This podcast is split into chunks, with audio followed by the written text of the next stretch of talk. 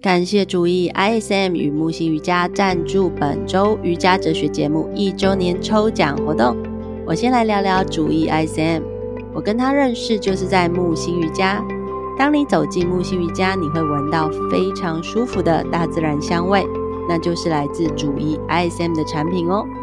我最喜欢的啊，就是木星瑜伽近期在八月开始的香氛瑜伽课程。它使用的就是主艺 ISM 的七脉轮精油与蜡烛来帮大家感受身体的能量流动。这个啊，一定要请大家实体教室上课才能真正感受到。如果啊，你想把主艺 ISM 产品带回家，除了可以到教室采购之外，身为瑜伽哲学的听众朋友，你们真的很丰盛哦！人人都有机会把主义 ISM 的产品带回家，而且还可以抽中木星瑜伽的瑜伽体验课程哦！邀请你收听完节目之后，如果你喜欢我的内容，你可以赞助我一杯咖啡，也可以给予我五颗星的评价与回馈哦。最后啊，再到 IG 粉丝专业完成抽奖任务，让我知道你是瑜伽哲学的忠实粉丝，你就有机会成为本周幸运儿哦。那么我们节目开始喽！Hello，大家好，我是 Michelle。你今天瑜伽了吗？瑜伽带给你什么样的感动呢？欢迎收听瑜伽哲学。Hello，各位听众朋友，大家好，我是 Michelle。不管你是第一次收听节目，还是已经收听许多集节目的忠实粉丝，感谢你的支持收听节目，并给予五颗星的评价。最近啊，我们收到种子伙伴的回馈，因为跟着我坚持每天早晨五点半做瑜伽，目前他已经迈入第七周喽。他感觉身体有一点点不一样的感受，开始感觉到身体更有延展性。而且他的心也变得比较有弹性，他更能用正确的世界观来看眼前的事物，而且他的心啊与身体连结的更深，自我觉察的机会也变多了。我真的很替种子伙伴开心，所以啊，我想听到这边，听众朋友一定很好奇，什么是种子伙伴？那又什么是正确的世界观？其实做瑜伽是可以从瑜伽经典中去学习到许多的智慧。甚至让眼前事物变得不一样，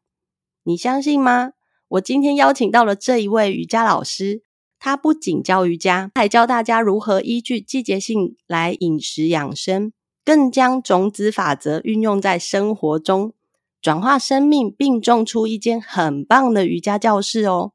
那这间木星瑜伽也是我周一跟周五教课的地点。所以我今天要慎重欢迎我的老师 Norika 老师，耶！各位朋友，大家好，我是 Norika，非常谢谢 Michelle 邀我来跟大家分享，所以我今天就在这里了，耶！超开心的，我觉得邀请到老师我都会很紧张，为什么会紧张呢？因为是我的老师啊，对。我没有那么严肃，嗯，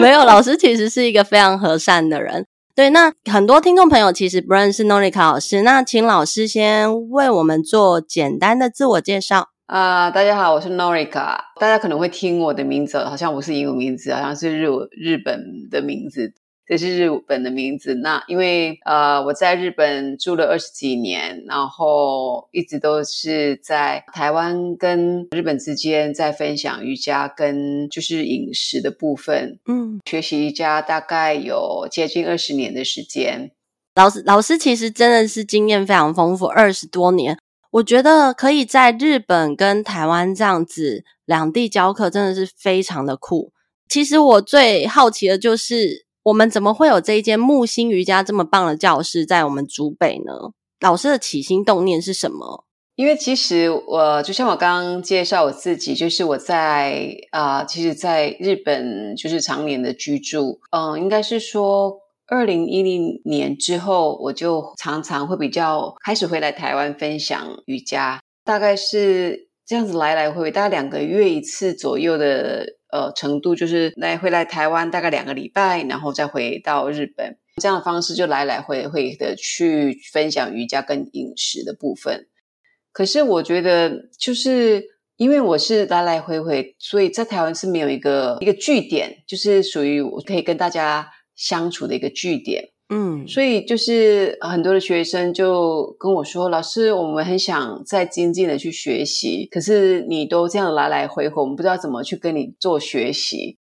呃，我也是因为这样子看到很多的学生，他会希望说能够长期的大家一起练习。所以我就在想，如果我在台湾可以成立瑜伽中心，除了跟这些伙伴能够比较长期固定的练习，一起练习跟学习之外，也是我想从我在日本去所学习到的瑜伽，在世界各地所到瑜伽跟日本的。呃，饮食方法，然后能够回来到台湾跟大家分享，让大家就是更能深入到生活当中，怎么样练习瑜伽？呃，生活中怎么样去正确的饮食，然后去帮助自己的身体，然后在练瑜伽的时候能够加更加的深入。这是我当初的一个想法跟一个起心动念。我觉得真的超棒的，因为像我现在在木星瑜伽教室教瑜伽，可是老师也规划了一区是关于理疗。然后另外一区是，呃，未来会就是在食养方面，怎么样去让自己吃到更营养、更好吃的食物。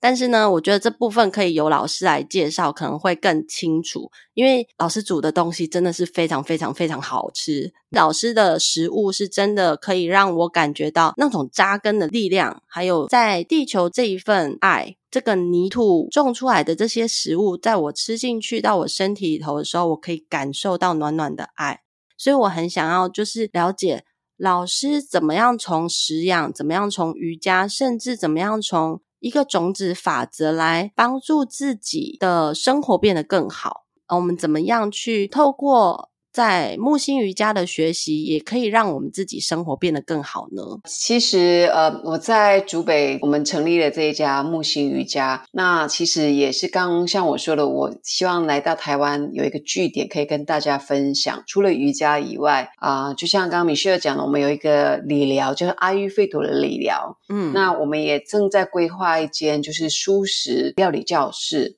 就像大家如果练习瑜伽的人会比较清楚，就是说，哎，其实阿育吠陀跟瑜伽是息息相关的，它是一种呃，就是古老的生命科学。在阿育吠陀的整个呃医学里面呢，它有包含了瑜伽，然后包含了饮食，包含了就是身体的用油的疗愈的部分。嗯，那但是。呃，就像我说的，我们有理疗教室，是阿育吠陀，但是我的素食教室，但不只局限在于就是阿育吠陀的部分。那我会更加希望传达的是，在我在日本学习到的叫做正食食养。嗯，那正食食养它会是以根据那个土地，然后根据那个国家的天气，然后去做最好的就是食物的调配跟使用的方法。当然，我知道阿育吠陀是一个非常好的一个呃饮食的食养的方法。但是我觉得，因为我们是台湾人，然后其实台湾跟日本还蛮接近的啊，对，所以我会希望把呃日本跟阿育吠陀的这个饮食当中去做一个平衡，嗯，去做一个平衡。毕竟我们台湾的天气啊、人土，呃，就是风土跟印度是有点差距的，不太一样的。那在香料的用运用上，其实也有所不同。所以啊，呃，我希望透过。我对于阿育吠陀的呃学习，跟我对正食食养的学习，能够用一个比较适合台湾人的方式去综合这样的方式跟大家分享饮食，在饮食当中对于自己的生活，或者在对于自己瑜伽的练习有很大的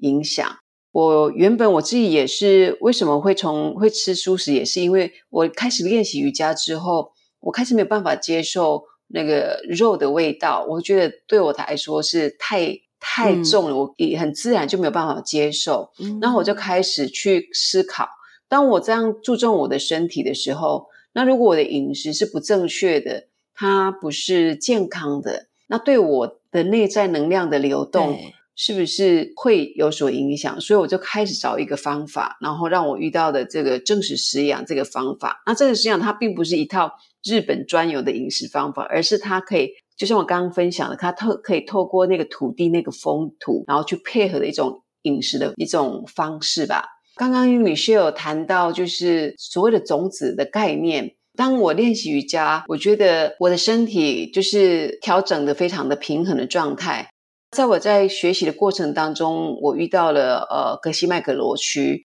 然后他用佛法里面学到的，就是当你想要的任何一个你的不管梦想也想得到的东西，先给予。那我希望我的身体的健康的状态可以持续下去，所以我应该要把一些健康的方法去去传播给更多人，去分享给更多人，让大家也维持一个身体就是一个平衡的状态。那相对的，我自己本身也会有这样子的种子的开花，然后让我自己维持一一样这样子的健康的状态。最初是这样子的想法开始了个应该说分享的旅程吧。嗯，没错，我自己也是。也是做一做瑜伽之后，就发现哇，食物很重要。因为如果前一天吃比较重口味的食物，我隔天我会发现我的筋骨很难去做伸展。所以我真的真的非常相信食物的饮食的一个内容，它是可以影响我们的身体，甚至到我们的瑜伽的一个身体的呈现表现，它会很明显的有不一样的感觉。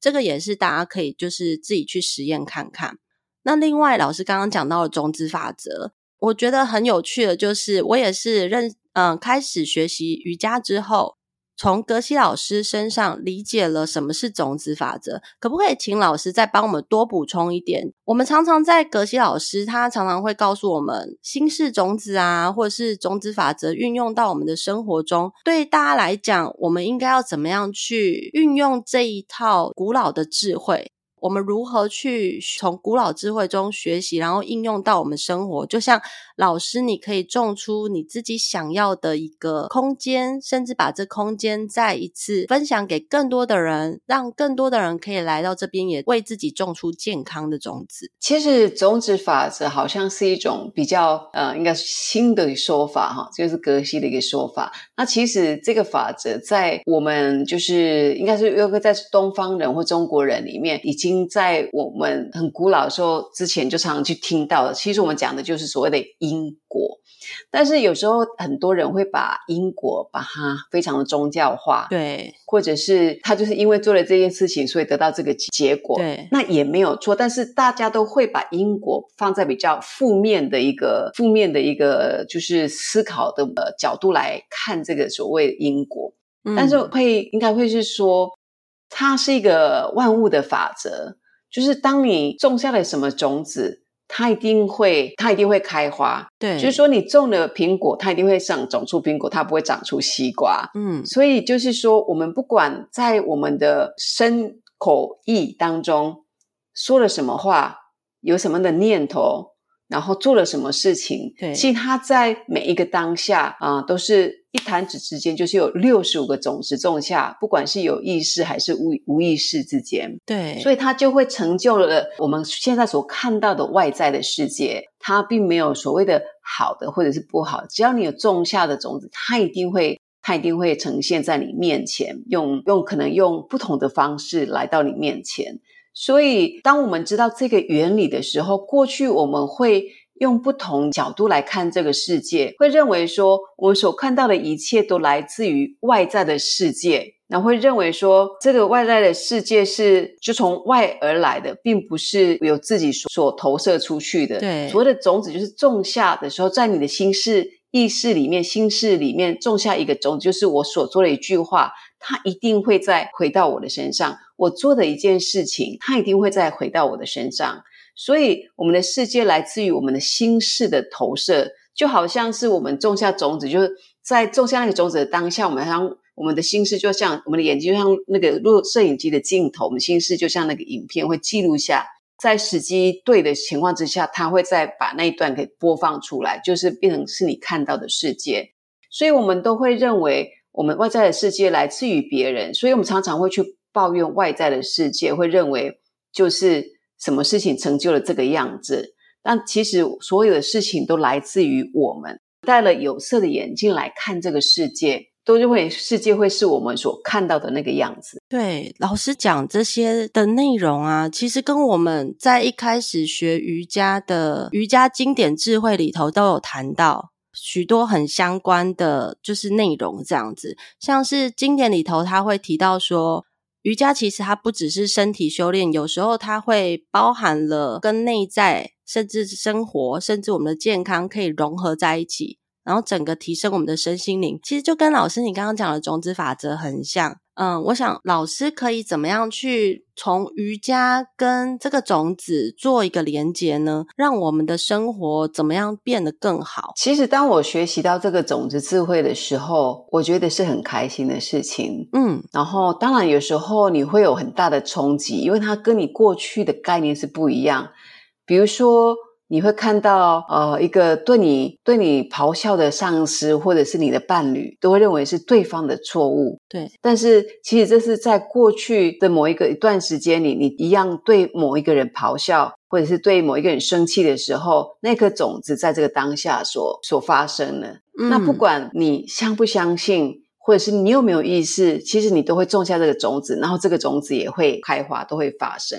所以有时候，当我们有很多的经验，我们想要去改变我们的伴侣，我们想要改变我们现在所面对的人，或者是现在的现状，可是有时候我们都会觉得很无力。有时候它可以被改变，但是有时候它并没有办法被改变。但是如果这个种子是来自于你，你只要你内在再去转变的话，你所做的事情去转变的话，你就可以创造你的未来。这个不是很酷的事情吗？超酷的！而且老师，我要跟你讲，我刚刚翻瑜伽经，马上那一句话就是跟你现在的话很有共振。在瑜伽经的第二章，他在讲业报带来的快乐跟痛苦是过去行为的善与恶造成的。我们要继续去前往更好的一个人生旅途的时候，我们要看到我们眼前事物更好的时候，那么就代表我们现在要努力的播种，种下这些好种子，未来我们才能看到更棒、更好的一个状态出现在我们面前。所以，我觉得这瑜伽经的智慧跟格西老师所提倡的种子都好有关联哦。所以我我就是因为这样，我对于瑜伽的学习。就产生了极大的兴趣，因为让我知道说瑜伽它不只是身体体位折来折去，老师也是这种感觉，所以非常爱瑜伽嘛。对，其实应该是说，当我们知道说我们可以非常有意识的去去观察自己的起心动念，然后甚至是呃，就是句话或者是一个行动。它都会是创造我们的未来世界，嗯，我们就会非常的小心去观察，然后会去思考，因为我们想要看到的世界，我们就要先给别人，对，对，我们想要看到的世界，我们现在就是要去创造，对。当我们知道这个天大的秘密了之后，我们怎么敢会有不好的念头，或者是不好的就是话语，或者是行动？但是，因为我们人都有很多的惯性，没错，不管是在生活上的惯性、行动上的惯性，其实思考模式跟对应事情的模式，其实它都有一个我们的惯性存在。所以，我们要去扭转这个惯性并不容易。就像我们好像是说，我们以前过去认为说，所有的事情都来自于外在的世界。但是现在我们知道了，所有的外在的世界都是来自我们心事的投射的时候，有时候我们看到一些可能我们听了一句伤到我们的话，或者是我们觉得是很负面的事情的时候，我们会有时候会很突然的就回到过去的惯性，嗯、哦，都是别人。嗯。可是当你知道的时候，你非常你会看到你的内在又再回到过去对事情反应的惯性的时候，可能就会回来检讨自己。哦，这不是来外来自于外来的世界，而是而是我来自于我的内在的状态。那我要怎么去修正我自己现在的状态，或者是我对事情的看法？嗯，那才可以改变现在呈现在我面面前的一些事情跟问题。所以，我觉得学习，当你知道这样子的种子法则的时候，你会在你自己的生活上更有自律，然后你更可以去，就是应该是说，去怎么样有智慧的调整自己。我觉得这个部分是很重要的。然后，其实练习瑜伽可以帮助你看到你自己的念头、起心动念。就像我们在练习瑜伽的时候，我们会因为肌肉的伸展跟收缩很强烈的感受，我们可以带回到这个感当下去感受自己。那相对的，我们对于自己的身体或内在所起来的念头，就非常的有觉知。然后很可以快快速的看到自己现在升起的念头是什么，而不是就让你的内在的那一种意识状态带着你去主主导着你的意识这样子。嗯，老师刚刚提到的，就是我们其实是可以掌控我们的意志的吗？我们可以透过学习智慧来掌控我们自己的意识吗？应该是说不是掌控意识，而是说你可以看到你现在在想什么。嗯、你现在可以看到你在想什么。嗯，这个真的非常酷。那你也会很清楚的知道，如果你你相信这个种子法则，它是在创造你的世界的时候，你不会想要看到你接下来未来的世界是呈现你现在内在所想的一些负面的想法。或者是可能是一句话，因为它会再回到你身上，所以变成是你会非常的有觉知，对，有觉知的去看到，然后你会去有自律，嗯，但是并不是说，因为当我们的内在不被看到的时候，你就没有办法去扭转它。没错，嗯，老师，我有一个疑问，就是当我们我们已经训练了我们自己的智慧。呃，应该说，我们已经训练了我们自己的觉察力，慢慢的提升之后，我要怎么样能用更正确的世界观来回馈自己的这个觉察呢？因为通常我们当有觉察，我们就还是会丢下那种负面或者是正面，很像二元论的那种概念。我们要怎么样是真的是理解这个世界是怎么运作的？这个世界的正确的一个方式是怎么样进行的？有没有什么样的智慧或者是经典，我们一定要读的呢？有，其实，在瑜伽经里面，它就像你刚刚念的里面，其实它就有提到，嗯，就是我们的所有的行为或是念头，无论是善，无论是恶，它都会再回到回到我们自己，我们创造了这样的一个世界。对，但是就像我说的，我们要改变这样的惯性。一个思考模式其实是不容易的，嗯，那它就像练习瑜伽一样，你不可能你今天去上了一堂的瑜伽课，你马上身体会变得非常柔软，你不可能马上就会这个动作，你要不不断的持续持续的去练习，持续去练习，然后练习了之后，你就慢慢去感受到，就是瑜伽在你的身上开始发生作用了，你会非常的可以看到自己的内在的一个状态。再来一个就是，我们可以去帮助别人，因为如果当我们想要的，我们先去给予别人的时候，那个那个状态会再回到我们的世界，让我们的世界更加的美好。所以我们在每个当下，我们都希望能够透过呃帮助别人，然后创造我们未来的世界。嗯。当然不是说我为了我要创造我未来的世界，我才去帮助别人，而是这样子的一个一个行动，它会成为一个惯性。所以变成是说，嗯、当你会去帮助别人的时候，慢慢慢慢的，你会你会认为他就是我，我就是他。当我在我在协助他的时候，其实他我就是在协助我自己。就像我们有时候去做当义工的时候，其实我们会很快乐，我们会觉得很开心，对对，或者是觉得今天好好像自己的内在非常的满满足的感觉。其实那个就是最快的第一个回馈，第一个回馈，因为格西说。人的本质就是有帮助别人的那种欲望，那个欲望深藏在我们的，就是我们的本质里面。所以，当我们那个本质，当我们去做这样的事情的时候，其实我们被滋养。那我们持续做这样的事情的时候，其实它就是一个最好的练习。它就好像在练习我们心式的肌肉一样。那我们可以透过瑜伽的练习、冥想的练习，慢慢的去观察到自己，然后。去观察，就是自己的内在的一些觉知，嗯、呃，就像瑜伽经里面的第一章，它是三摩地，它是在告诉你有关于瑜伽，什么是瑜伽。然后第二个就是在告诉你练习，你要不断的练习。然后第三章是在告诉你，当你练习之后，你会你会感受到这个瑜伽带给你的非常大的力量，嗯。然后第四个。他在告诉你怎么样更能够更进入的，让你自己啊、呃、转化你内在的意识，然后看到外在的世界其实是你的内在的投射。嗯、然后当你理解这一切的时候，其实我们就可以得到一个所谓的就近的自由。嗯，超棒的老师。所以最近是不是有第四章要开课了？对，格西的第四章第四章瑜伽经的第四章。其实我第一次听到格西在解释瑜伽经的时候，其实是很多年很多年以前。嗯、那我当然看了很多不同版本的瑜伽经的翻译，嗯，那有些其实不是很容易懂。那如果有看过瑜伽经的人都知道，瑜伽经其实它是。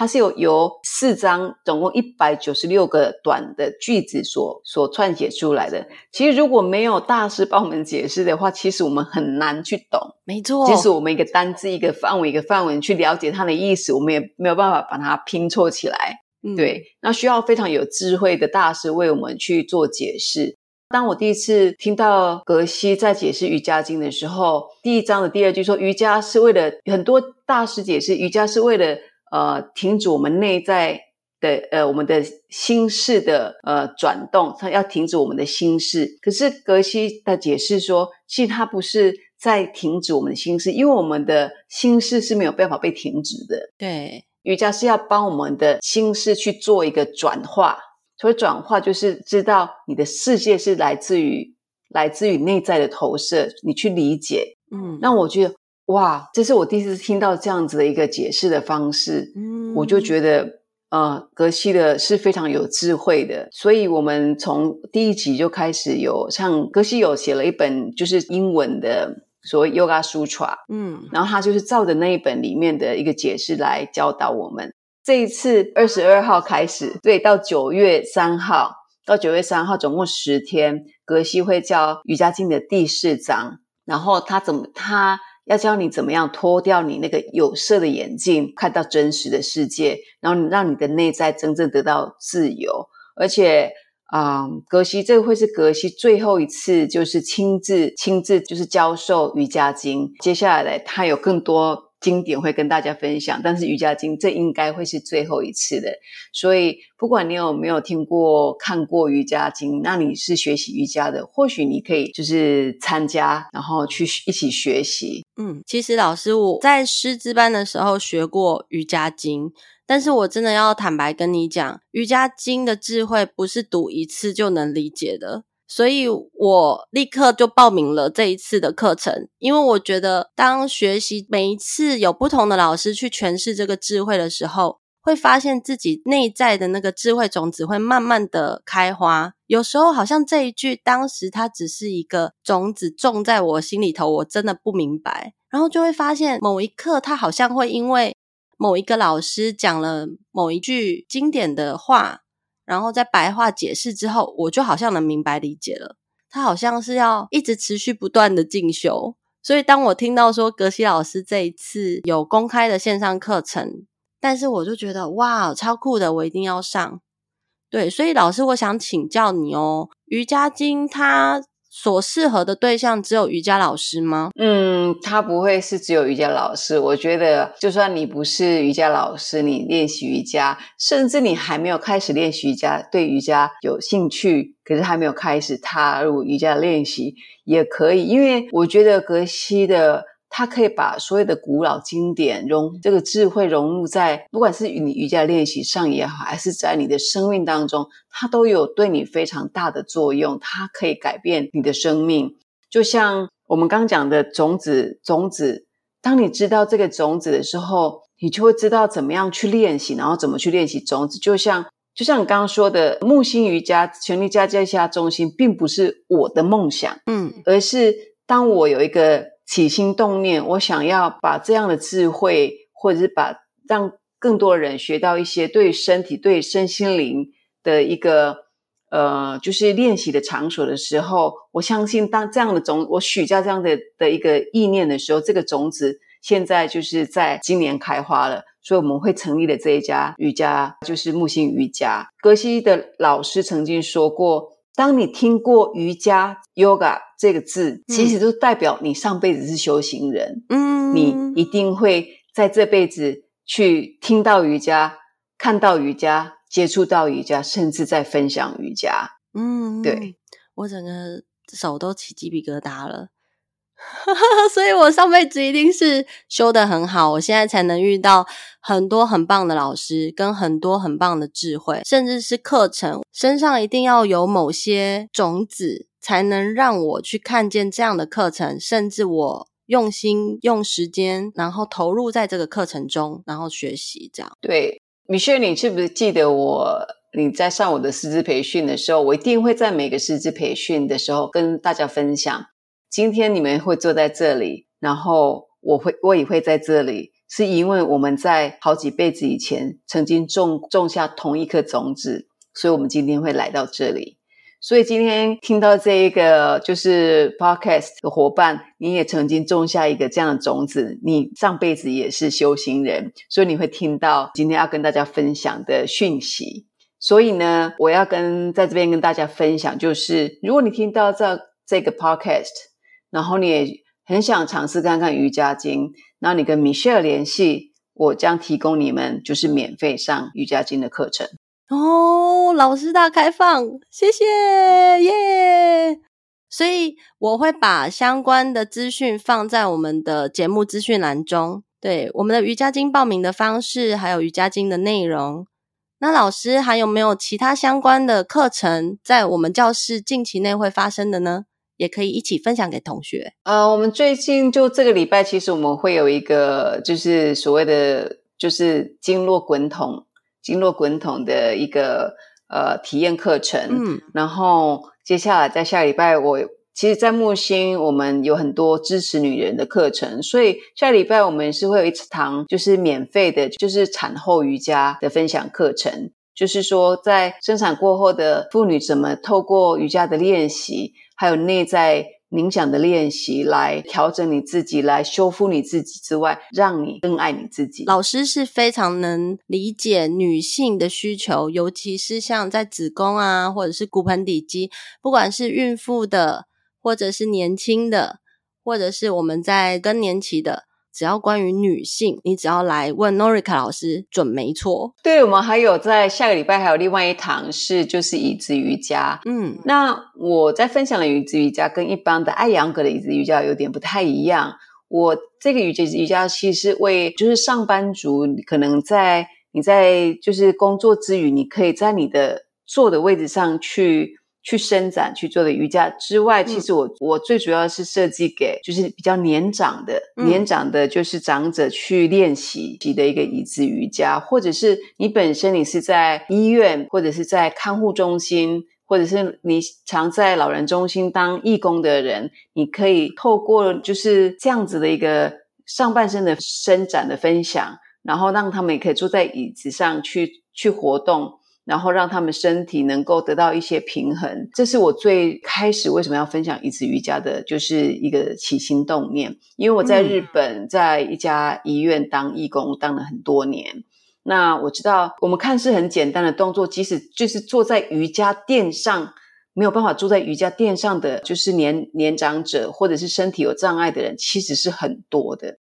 那时候我才会哇，原来原来。坐着这件事情对他们来说也是这么困难，就是坐在瑜伽垫上。后来我就开始坐在椅子上面，开始跟他们分享瑜伽。所以后来我的我在那个医院的，就是一起练习的，就是长者是非常多的。嗯，我们其实，在木星瑜伽里头有开各种不同类型的呃瑜伽课程，只要来到木星瑜伽的学生。其实他们都能感觉得到，我们在教学上面其实用了很多就是关于心式种子的方式来做教学，不只是一堂瑜伽课，它其实是一一门生活智慧课。我觉得就是可以应用到自己的平常日常，然后把这个瑜伽的一个思维幻化成我们在生活中，不管是面对人事物，或者是面对自己跟自己的关系之间，都可以应用。我觉得真的超棒，所以这也就是我很喜欢待在教室，然后做教学那种氛围、那种感受，都会让我觉得满满的舒服。所以不管是我自己去滋养了学生，或者是学生滋养了我，我真的就觉得哇，真的超棒的，很像沐浴的感觉。是啊，其实瑜伽真的有用吗？瑜伽它不只要在垫子上，而且是要从你下了垫子之后，瑜伽才是真正的开始。它会才真正的发挥作用。嗯，没错。所以我想请教老师最后一个问题哦。哦，瑜伽经它是在八月二十二号开始到九月，所以如果说我现在已经过了八月二十二号，我还可以报名吗？可以哦，因为我们有就是有录影、录音回回播，所以如果你超过那个时间，或者是说你其中有一一两天没有办法。就是实际上的，就是跟着 Life 一起学习的话，你也可以看回播。那我们回播的时间是两年，哇，超佛心的，就是让大家可以时时刻刻都听到瑜伽经。对 对，让让你就是重复的去去学习、去练习。就像我说的，这是需要长久的去练习，它才会变成是你的心式肌肉。没错，而且老师我，我我还要就是再推大家推坑一个，也也是你送给大家的礼物，就是你组了一个社群。对不对？对，这个社群是要做什么用的呢？可不可以请老师帮我们分享一下呢？就是我们希望，就是这个瑜伽经，它不是只有在十天，就是听完课之后就没有了。嗯，我是希望透过这样子的一个群组，我们可以就是互相的学习，然后会有不定期的一些。活动瑜伽的练习跟瑜伽经的研讨，嗯，然后可以分享你在读瑜伽经之后遇到的一些不了解的地方，或者是你把瑜伽经运用在你的生活上、你的瑜伽上的时候，它对你到底发生了什么作用？我觉得这个才会让大家能够从经典的学习，然后可以走到生活里面。嗯。超棒的，谢谢谢谢老师，还有谢谢木星瑜伽，真的支持我们可以在学习智慧这条路上，可以互相成为彼此的种子伙伴。是的，没错，所以邀请大家，不管你什么时候听到本集节目，都邀请你可以点进我们节目资讯栏中，浏览一下瑜伽经这个智慧，这个古老的智慧，不管你什么时间接触都不嫌晚。欢迎你来报名，你所获得的一定会比你所想的还要多更多。而且，就像我们刚刚有提到，只要你能遇上瑜伽经，就代表你身上有与众不同、独一无二的智慧种子。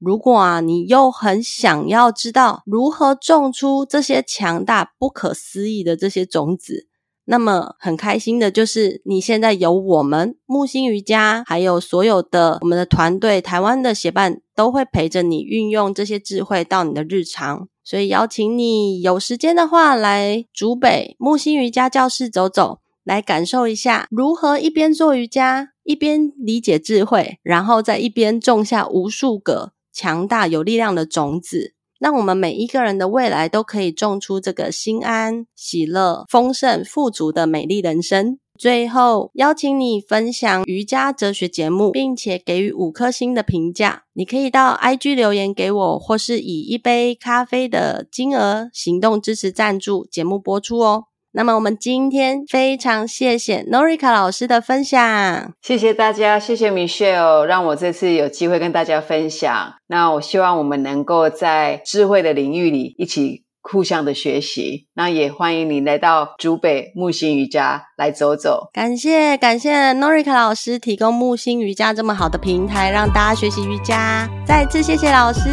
谢谢，谢谢大家，Namaste。Namaste，拜拜，拜拜。